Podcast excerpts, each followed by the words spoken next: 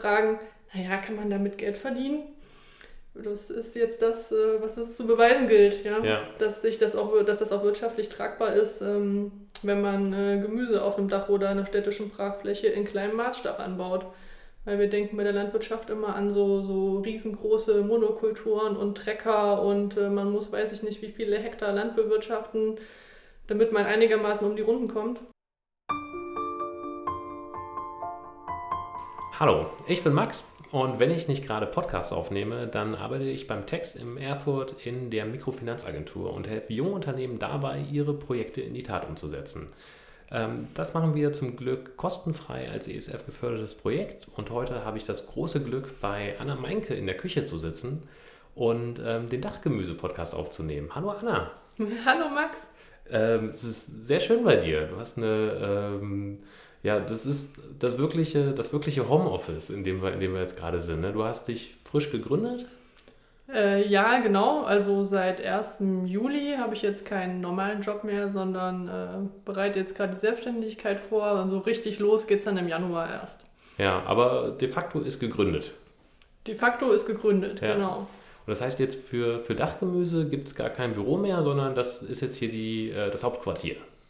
Naja, gut, ich habe äh, zum Glück äh, eine Wohnung mit Arbeitszimmer, also habe ich mein Büro zu Hause im Moment und ähm, der Schwerpunkt wird sich dann aber ab nächstem Jahr am Kontor in Erfurt abspielen, weil wir da die Stadtgemüsefarm eröffnen.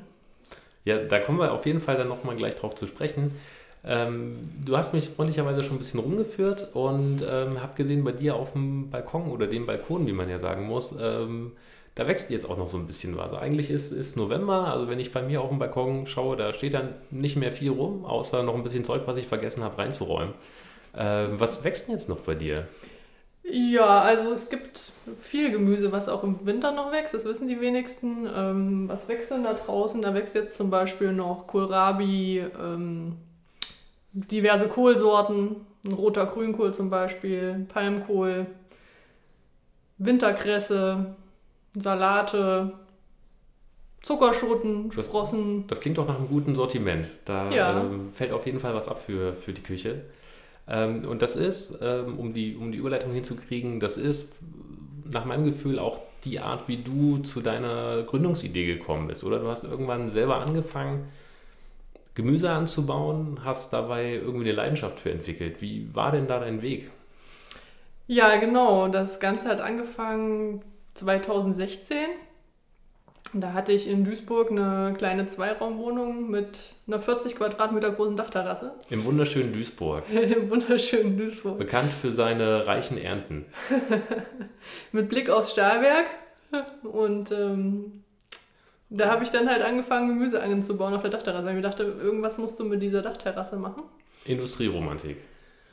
Und habe angefangen, Gemüse da anzubauen. Und dann habe ich halt nicht äh, einfach mal, wie das jeder andere vielleicht machen würde, mit drei Balkonkästen angefangen, sondern habe innerhalb von einer Saison irgendwie die ganze Dachterrasse mit 30, 40 Kübeln oder so zugestellt. Und Ja, du hast sofort groß gedacht.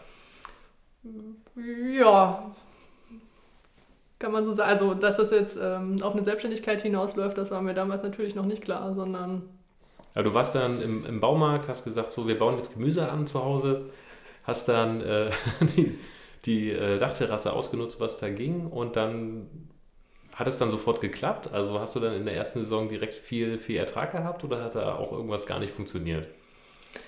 Ähm, es hat erstaunlich gut geklappt alles, ja. Mein, mein Freund hatte damals so ein bisschen Bedenken, weil er gesagt hat, ähm, naja, willst du nicht erstmal zwei, drei Sachen versuchen, bevor du jetzt hier äh, so groß Ich so, nee, ich, äh, Wenn schon, denn schon. genau, ich ähm, leg's jetzt voll drauf an und tatsächlich hat fast alles ähm, gut geklappt und ist gut gewachsen. Also man hat als Gärtner jedes Jahr immer mal so eine Frustrationspflanze, wo man sich dann ärgert, weil die nichts wird, aber das ist halt normal und dafür wachsen halt dann immer andere Sachen besser.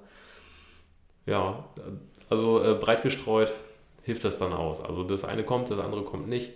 Deswegen dann auf, äh, auf viele verschiedene Sachen setzen. Ja, genau. Ja, stark. Und dann, ähm, also zu dem Zeitpunkt, wo es angefangen hat, warst du dann, warst du noch in Duisburg. Ne? Ähm, ganz, ganz anderes Leben, ganz anderer Ort. Jetzt ähm, bist du wieder im schönen Erfurt in die, in die Heimat zurückgekommen.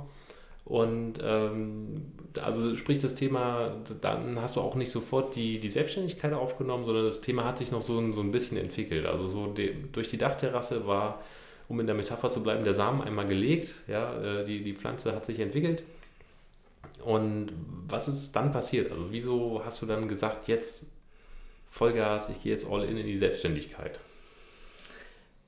Also, naja, dieser Selbstständigkeitsgedanke, den habe ich schon länger immer mal wieder gehabt. Ähm, mal mehr, mal weniger. Ich mhm, hatte auch immer mal zwischendurch schon mal ein Kleingewerbe angemeldet, habe das wieder abgemeldet, weil ich festgestellt habe, okay, mit einer 40-Stunden-Woche parallel funktioniert das nicht. Dann kann ich nicht die Aufmerksamkeit darauf richten, die es eigentlich braucht. Und ja, dieses Jahr ist dann irgendwie der Entschluss gefallen, oder beziehungsweise Ende letzten Jahres schon, hat ja dann noch ein bisschen gedauert mit der Kündigung und so, ist der Entschluss gefallen, ach komm, äh, ich riskiere es jetzt einfach. Ja, ich finde, das ist ein schöner Zeitpunkt, um mal einzusteigen, was du eigentlich machst, was, was Dachgemüse eigentlich ist, tut und, und werden soll. Genau, also Dachgemüse hat halt den Namen Dachgemüse damals schon bekommen mit der Dachterrasse in Duisburg. Gemüse vom Dach. Und ähm, da war es dann halt ein Blog und ein Insta-Kanal, wo ich so ein bisschen darüber berichtet habe. Und der ist halt über die Jahre immer größer geworden, weil sich irgendwie immer mehr Menschen dafür interessiert haben. Dann kam mal irgendwie die erste Anfrage von einem Fernsehsender und ähm, ja, also die Aufmerksamkeit lässt einen ja schon dann drüber nachdenken, okay, es ist vielleicht doch mehr als ein Hobby. Äh, es scheint ja ein großes Interesse zu geben. Ja, das Thema ist auf jeden Fall also du hast da wahrscheinlich zum richtigen Zeitpunkt angefangen oder also war ja jetzt nicht geplant, ne? aber auf jeden Fall ist es sehr groß geworden in der Zwischenzeit. Also es ist jetzt irgendwie ganz normal geworden, dass Leute zu Hause irgendwo was anbauen, gerade auch jetzt in, in, in pandemischen Zeiten irgendwo einen Kleingarten übernehmen, irgendwo eine Fläche freimachen, um da Kartoffeln, Tomaten oder was auch immer anzubauen. Und das, ähm, wenn ich an meine Erfahrung denke, das gelingt halt auch oftmals nicht, nicht so richtig, wie es soll. Und dann, klar, informiert man sich irgendwo im Internet, was könnte ich denn wie machen, damit der Mist so gerne so wächst, wie ich es gern hätte. ja, das stimmt. Also die, die Pandemie hat das, glaube ich, tatsächlich nochmal ähm, verstärkt. So dieser Drang der Menschen, ein bisschen Selbstversorgung zu betreiben, aber auch dieses ähm, ja, Back to Nature, mal selber ein bisschen in der Erde wühlen, nicht den ganzen Tag auf den Bildschirm gucken. Ich glaube, da gibt es viele, die da Lust drauf haben. Und ähm, genau, die finden dann bei mir halt Saatgut und Jungpflanzen in einem Online-Shop. Die können sich Workshops buchen, ähm, wenn die halt eben mal noch Tipps brauchen, äh, wie es richtig funktioniert. Und ähm, da setze ich den Schwerpunkt halt auch auf Menschen, die in der Stadt leben und nicht unbedingt einen Garten haben, sondern die Lust haben, auch auf einem Balkon oder auf einer Dachterrasse oder im Innenhof ihr eigenes Gemüse zu ziehen. Ja, Jetzt ist es ja so, ähm, ich glaube, das haben wir jetzt so ein bisschen eingefangen. Ne? Das heißt, Dachgemüse ist die, das heißt, du generierst ähm, Samen, die man sich bestellen kann. Du machst Workshops, erklärst Leuten, die es noch nicht wissen, wie es funktioniert oder funktionieren könnte und verkaufst auch gleichzeitig das Gemüse, was du selber anbaust. Genau, das ist jetzt so dass der nächste große Schritt. Ähm, ich will halt nicht nur Hobbygärtnern ähm, irgendwie helfen, dass sie ihr eigenes Gemüse zu Hause anbauen können, sondern ich denke da ein bisschen größer und ähm, sage, okay, wieso fahren wir denn Gemüse durch halb Europa, ähm, wenn es denn eigentlich auch hier wächst? Lass uns doch das, also wir müssen wieder mehr Gemüse vor Ort anbauen. Und ähm, wieso nutzen wir dafür nicht Flächen, die in der Stadt zur Verfügung stehen, wie zum Beispiel Flachdächer oder irgendwelche Brachflächen und machen da kleine Gemüsefarmen und versorgen halt die Stadtbevölkerung lokal. Und da habe ich jetzt zum Glück die erste Fläche gefunden und da geht es nächstes Jahr los mit der ersten Stadtgemüsefarm. Ja, und das, viele wissen es vielleicht auch schon, die das jetzt hören, wird im Kontor in, in Erfurt sein, ne? Ja, genau. Die haben noch ein bisschen Platz und wollen das gerne von dir begrünt und bewirtschaftet haben. Ja, da gibt es so eine alte Gleisanlage hinterm Kontor. Ähm, das ist ja, die, die Fläche ist weitestgehend unge ungenutzt und ähm, das sind ungefähr 1500 Quadratmeter. Also da schon mal einiges. Reichlich, reichlich Platz zum Gemüse anbauen. Ähm, das Problem ist natürlich, wie bei fast allen städtischen Flächen, dass wir den Boden nicht nutzen können, so wie er ist. Das heißt, ja. wir müssen da Beete anlegen, da kommt ähm, unten irgendwie eine Wurzelsperre rein, da muss viel neue Erde hin. Und dann kann es so richtig losgehen, auch mit dem Gemüseanbau. Und das ist jetzt, glaube ich, eine gute Überleitung zur Crowdfunding-Kampagne, weil es natürlich mit ein bisschen Investitionskosten verbunden und deswegen äh, läuft im Moment meine Crowdfunding-Kampagne, ähm, über die ich versuche halt einen Teil der Investkosten zu decken. Genau, die läuft jetzt schon, ich glaube, seit, seit zwei Wochen auch relativ erfolgreich. Ähm, wird, wird, zieht ganz gut und läuft jetzt noch bis zum 9. Dezember.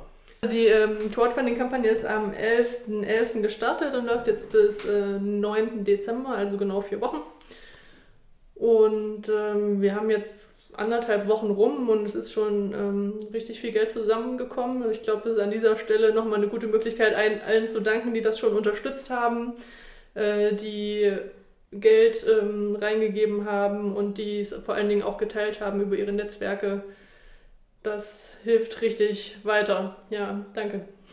Ja, und da ist ja auch noch ein bisschen Platz. Also das heißt, äh, man kann sich direkt Gemüse bestellen für den Zeitpunkt, wo es dann, wo es dann eben wächst, oder auch direkt mit dir in, in Interaktion treten über, über Workshops, Seminare und sich da, äh, ja, sich da unterstützen zu lassen bei, bei den eigenen Versuchen. Das heißt, beim Kontor, das ist jetzt eine, eine erste super Fläche. Ich glaube, das ist dann auf jeden Fall auch sichtbar in der, in der Stadt und wird wahrgenommen, aber es ist noch kein Dach.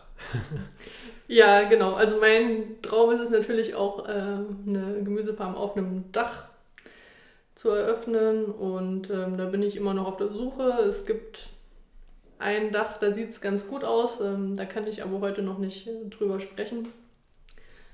Und äh, ja, aber wenn ich Glück habe, dann wird es dann übernächstes Jahr auch eine Dachgemüsefarm in Erfurt noch geben. Ja, hoffentlich, hoffentlich. Ähm, dann vielleicht sogar verbunden mit noch einer weiteren Crowdfunding-Aktion. Also da lohnt es sich auf jeden Fall dran zu bleiben und ähm, zu verfolgen, was da alles so passiert. Jetzt ist ja ähm, gerade, ich sag mal, das hatten wir auch in dem, in dem Podcast mit dem Max Weidenbach von, von Bikey Bike, eine Geschäftsidee, die sicherlich auch irgendwie kommerziell erfolgreich sein kann. Aber es ist noch ein bisschen mehr. Ne? Also jemand, der jetzt ähm, wie du irgendwie einen, einen ingenieurstechnischen Hintergrund hat und auch schon so ein bisschen Berufserfahrung gesammelt hat, ähm, ist es schon ein außergewöhnlicher Weg zu sagen, ich lasse das jetzt alles hinter mir und ähm, gehe jetzt einer Idee nach, einer Leidenschaft und, und ähm, probiere mich da jetzt mal aus. Ähm, also ich würde dir jetzt unterstellen, in dem Moment, wo du das machst, hast du nicht rein kommerzielle Interessen und ich sag mal die Dollarzeichen in den Augen, ähm, sondern da spielen noch andere Themen eine Rolle. Ja, genau so ist es. Also da steckt durchaus auch äh, Idealismus dahinter. Ähm, ich weiß nicht, ich, ob das andere auch haben, aber wenn man sein Gemüse selber anbaut und man weiß, wie viel Arbeit das ist, so eine Tomatenpflanze hochzuziehen oder ein Kohlrabi zu züchten oder so, dann stellt man schon mal kritisch in Frage, wie kann das sein, dass das Gemüse im Supermarkt so billig ist? Ähm, oder man guckt mal, wo kommt das denn her und wundert sich, okay, Feldsalat wächst doch auch im Winter in Deutschland theoretisch. Wieso importieren wir den trotzdem aus Italien oder Frankreich? Ist das notwendig und äh, vor allen Dingen, was hat das für Auswirkungen für die Umwelt? Und ich habe halt ursprünglich mal Ökologie und Umweltschutz studiert, eben weil mir das Thema wichtig ist. Und das ist in meiner Berufslaufbahn so ein bisschen abhanden gekommen. Und ähm, ja, dem Thema will ich mich wieder mehr widmen. Und ähm, wenn wir über Umwelt- und Klimaschutz reden, dann ist die Landwirtschaft ein ganz großes Thema und ein, ähm, leider ein ganz großer Verursacher von vielen negativen Umweltauswirkungen. Also das äh, betrifft nicht nur den Klimawandel, sondern auch die Biodiversität ganz stark und ähm, viele weitere Probleme. Ja. Genau, und deswegen glaube ich, äh, müssen wir uns was einfallen lassen, wie das in Zukunft funktionieren soll. Und da finde ich, das ist, eine, ist, ist Dachgemüse eine sehr, sehr charmante Idee. Weil ähm, die Flächen gibt es ja größtenteils. Also die, jedes Haus in der Stadt hat irgendwie ein Dach. Manche davon sind glücklicherweise auch flach, beziehungsweise werden das gerade auch, auch immer mehr. Ähm, und auch so für die Stadt der Zukunft spielt es ja eine Rolle, ähm, hier auch Grünflächen zu schaffen, die irgendwie für Abkühlung sorgen, die aber letztlich auch irgendwie die Leute ernähren können. Genau so ist es. Also das ist ja so in den letzten Jahren schon ein sehr großes Thema. Städte begrünen, Dächer begrünen, um Wärmeinseln zu durchbrechen, um, um Starkregenereignisse abzufangen, um die Luft in den Städten zu verbessern. Und bisher haben wir da aber im Wesentlichen ähm, pflegeleichte Extensivbegrünung und sowas. Wieso soll man da nicht zwei Fliegen mit einer Klappe schlagen und äh, da essbare Begrünung drauf machen? Ja? ja. Auf jeden Fall, warum eigentlich nicht? Wird Genau. Zeit, dass das mal jemand macht. Ja. Und äh, jetzt ist halt, äh, also das, was immer alle fragen, naja, kann man damit Geld verdienen? Das ist jetzt das, äh, was es zu beweisen gilt, ja. Ja. Dass sich das auch, dass das auch wirtschaftlich tragbar ist, ähm, wenn man äh, Gemüse auf einem Dach oder einer städtischen Brachfläche in kleinem Maßstab anbaut. Weil wir denken bei der Landwirtschaft immer an so, so riesengroße Monokulturen und Trecker und äh, man muss, weiß ich nicht, wie viele Hektar Land bewirtschaften, damit man einigermaßen um die Runden kommt. Man hat so ein Bild vor Augen aus kaufmännischer Sicht, dass das möglichst groß sein muss, um, um wirtschaftlich zu sein. Ich stecke da jetzt auch nicht so in allen Untiefen der EU-Agrarpolitik und ähm, den, den ja, landwirtschaftlichen Zusammenhängen drin, aber das ist ja schon irgendwie spürbar, ne? dass die Betriebe eher weniger werden und dafür größer. Genau, und das ist nicht nur Spür, das ist tatsächlich auch so. Ähm, also in den letzten zehn Jahren haben 10% der Landwirte aufgehört. Also es gibt immer weniger landwirtschaftliche Betriebe, die Fläche ist aber gleich geblieben. Also die verteilt sich nur auf wenige. Und ähm, ich glaube aber, dass es auch im kleinen Maßstab funktionieren kann. Es gibt so einen Trend, das nennt sich Market Gardening oder äh, Marktgärtnereien. Ähm, das ist in Österreich und der Schweiz schon relativ stark vertreten und kommt jetzt auch so langsam nach Deutschland rüber, dass man ähm, auf kleinen Flächen Gemüse anbaut, also nur ein paar tausend Quadratmeter, gerade so groß, dass man das mit ein bis zwei Leuten händisch bewirtschaften kann. Und ähm, Market Gardening heißt es deshalb, weil man es direkt vermarktet. Also man hat keine Zwischenhändler, man Ja. hat keinen Transport, man hat keine Verpackung und dadurch spart man sich natürlich unglaubliche Kosten. Heute ist es so, dass ein Landwirt von einem Euro, den wir im Supermarkt bezahlen, bekommt der Landwirt 23 Cent. Und ähm, der Rest geht halt für Transport, für Verpackung, für Ja. Zwischenhändler drauf. Und wenn man diese Kosten alle weglässt, dann glaube ich, kann es wirtschaftlich werden. Ja. Zumal man damit ja noch ein vermeintlich besseres Produkt bekommt als Kunde und dann eventuell oder sehr wahrscheinlich auch bereit ist, mehr Geld dafür zu bezahlen. Ne? Äh, wenn man so sieht, wie sich die, ähm, die Angebotsvielfalt im Bio-Bereich in den Supermärkten so in den letzten Jahren entwickelt hat, ist wahrscheinlich auch so, dass nicht alles Bio ist, was, was Bio suggeriert oder dass ähm, das, was das Bio-Label suggeriert, nicht das ist, was die Kunden darunter verstehen. Ja, das ist nochmal ein spannendes Thema. Also allein auch die Flut an, an verschiedenen Bio-Labeln. Ne? Also es gibt ja das EU-Bio-Label, das ist so der Standard, auf dem alle anderen auch basieren. Und ähm, dann kann, geht es aber, gibt es viele Labels, die darüber hinausgehen. Also Bioland oder Demeter oder andere Anbauverbände. Die haben noch ähm, höhere Maßstäbe an den Anbau. Und ähm, klar gibt es da bestimmt auch schwarze Schafe, aber ich würde erstmal davon ausgehen, dass alles, was dieses EU-Bio-Label trägt, auch den ähm, Richtlinien entspricht. Ich hätte das für meine Stadtfarmen auch gern gehabt, ähm, eine Bio-Zertifizierung für das Gemüse. Das bekomme ich aber zum Beispiel nicht, weil ähm, in der EU-Verordnung drin steht, dass das Gemüse in einem natürlich gewachsenen Boden angebaut werden muss. Und dadurch, dass wir dort Erde neu Ja. aufschütten, erfülle ich dieses Kriterium nicht, auch wenn es ansonsten völlig biologisch angebaut werden soll. Also wir werden auch dort keine Pestizide, keinen Kunstdünger einsetzen. Das wird händisch bewirtschaftet. Ähm, da wird eine Mischkultur wachsen. Ja. Also schon nach sehr, sehr biologischen, ökologischen Maßstäben. Ich darf es aber nicht Bio nennen. Schade. Ja, das Schade. ist äh, wirklich bitter, Ja. aber ähm, das muss man halt versuchen, dann trotzdem Zu kommunizieren, Zu kommunizieren. wie es gewachsen ist. so, wie es ist und damit ähm, offen und transparent umzugehen. Und ja. Ähm, jetzt, jetzt haben wir das ja so ein bisschen eingefangen, ne, dass, dass die Landwirtschaft aufgrund von, ich sag mal, Regularien, die es gibt, ähm, dass es einen Trend dahin gibt, dass die großen Betriebe eher ähm, größer werden und die kleinen eher verschwinden.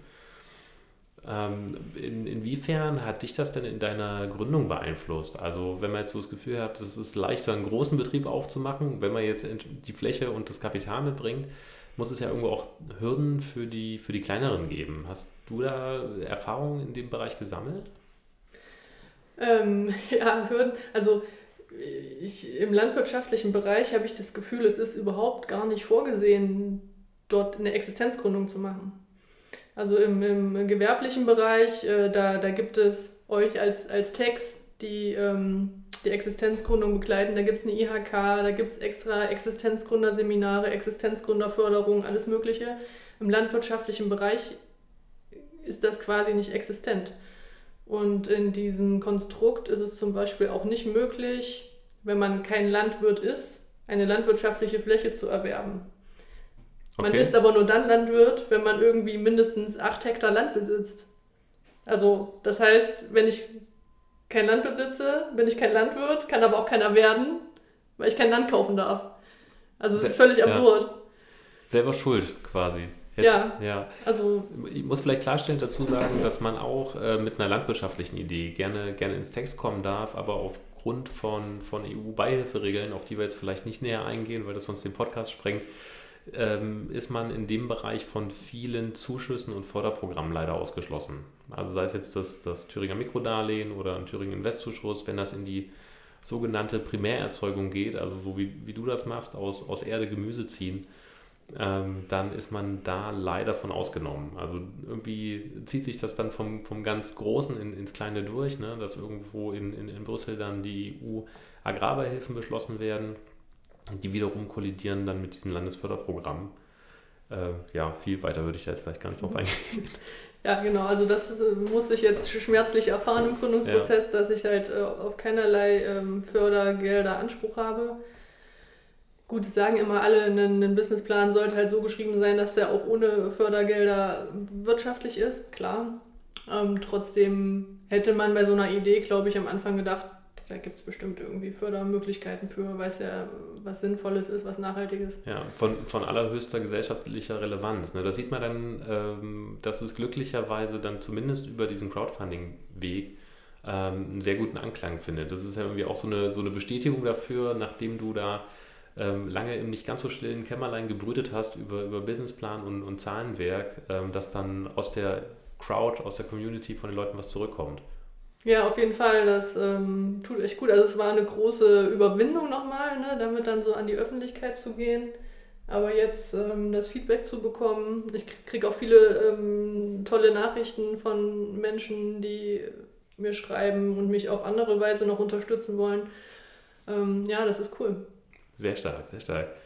Ähm, Genau, das hattest du mir vorhin erzählt, dass du ähm, jetzt auch aufgrund von einem Zeitungsartikel ganz viel, ganz viel Resonanz bekommen hast ähm, von, der, von der Takt aus Erfurt, so ein, was kann man sagen, ein Stadtmagazin aus dem kulturellen Bereich, die auch eine, eine Geschichte über dich gemacht haben und äh, ja, auch das wird gelesen.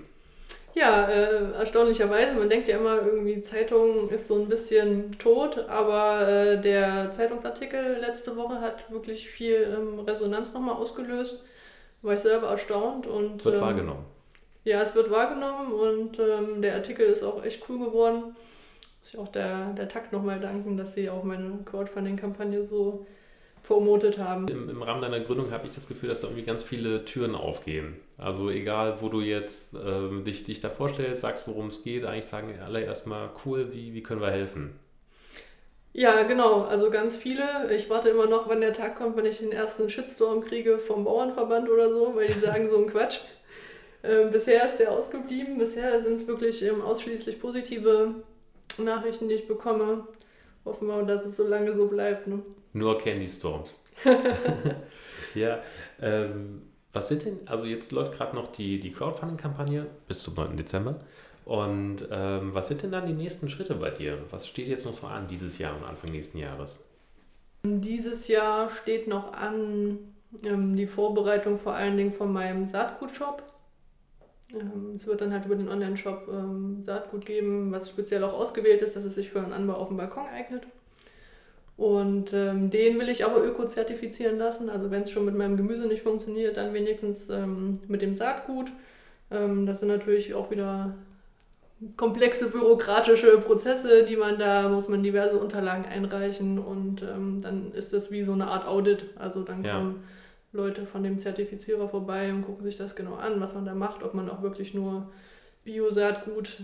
Ob das Glyphosat richtig verstaut ist im Keller. genau.